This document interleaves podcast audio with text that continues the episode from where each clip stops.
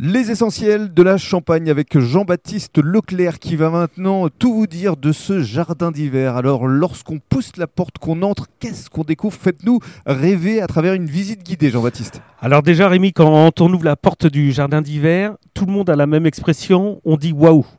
C'est l'effet waouh. C'est l'effet waouh. C'est d'ailleurs le nom qu'on voulait presque donner à un moment donné à notre, à notre société ou, au- ou à la bâtisse, parce que il y a vraiment un, un- un effet claquant euh, dès qu'on rentre avec euh, ce hall magistral, euh, ce bel escalier en pierre au fond.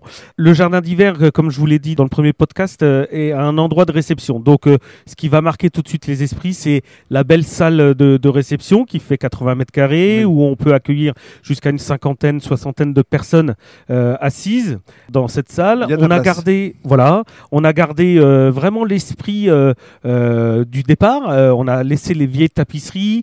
euh, on a bien évidemment remis euh, au goût du jour au niveau des couleurs, mais on a vraiment voulu garder euh, l'esprit d'une maison, euh, d'une maison familiale, pour que les gens qui, qui vont réserver cet endroit se sentent comme chez eux. Mhm. Et à l'étage? Et à l'étage, euh, on se retrouve avec euh, quatre belles chambres euh, qui font jusqu'à 40 mètres carrés, où on peut accueillir jusqu'à 14 personnes. Donc ça, c'est vraiment aussi le gros atout, euh, comme je vous l'ai dit euh, précédemment, de l'endroit, puisque on fait la fête, on fait euh, notre cérémonie et on reste sur place pour dormir, tout du moins en partie. Mhm. Et le jardin, il existe vraiment Et voilà, fameux jardin d'hiver? Voilà, donc le jardin d'hiver, et ça c'est le clou, c'est le deuxième effet waouh en fait, Euh, puisque quand on arrive au fond de la bâtisse, euh, on donne accès sur euh, une très belle verrière. C'est pour ça qu'on a appelé d'ailleurs le, le jardin d'hiver.